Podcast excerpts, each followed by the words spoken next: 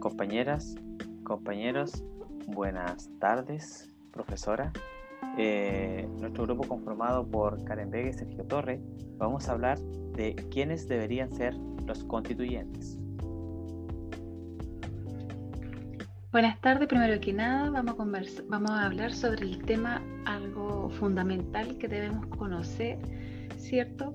Sabemos que en nuestro país el 25 de octubre en Chile se decidió en las urnas por mayoría democrática que el país necesita una nueva constitución, la que será redactada por una convención constituyente compuesta por 155 miembros electos por votación popular el 11 de abril del 2021.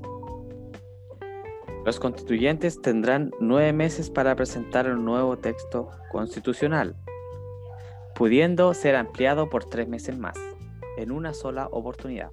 De esta manera, a mediados del 2022, el país vivirá un nuevo plebiscito de salida para aprobar o rechazar la nueva constitución.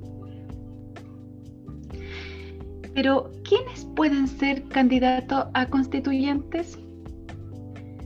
ciudadanos chilenos que hayan cumplido 18 años de edad y que no hayan sido condenados a pena aflictiva.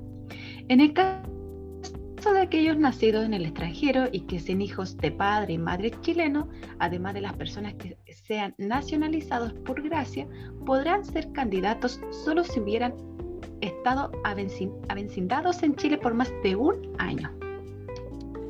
¿Qué pasa con los cargos públicos?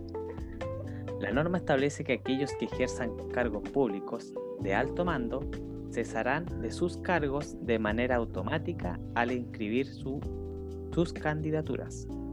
En el caso de los independientes que quieran inscribirse como candidatos, estos deberán contar con la firma de un grupo de ciudadanos independientes equivalentes o superiores al 0,4% de los que hayan votado en el distrito electoral en la anterior elección de diputado. Y ahora veremos el sistema de elección.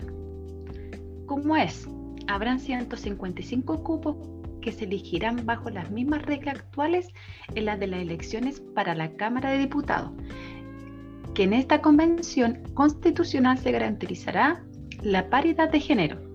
¿Qué quiere decir esto? 50% de hombres y 50% mujeres que deberán estar encabezadas siempre por una candidata y que de manera ordenada. Función y límites. Redactar una nueva constitución, esa es la única atribución que tendrá la convención, pese a que durante el año surgieron voces de tener más poder soberano frente a la coyuntura del país. Además, además de esto, existen limitaciones, por ejemplo, los integrantes de la Convención Constitucional no podrán postular a cargos públicos hasta un año finalizado el trabajo.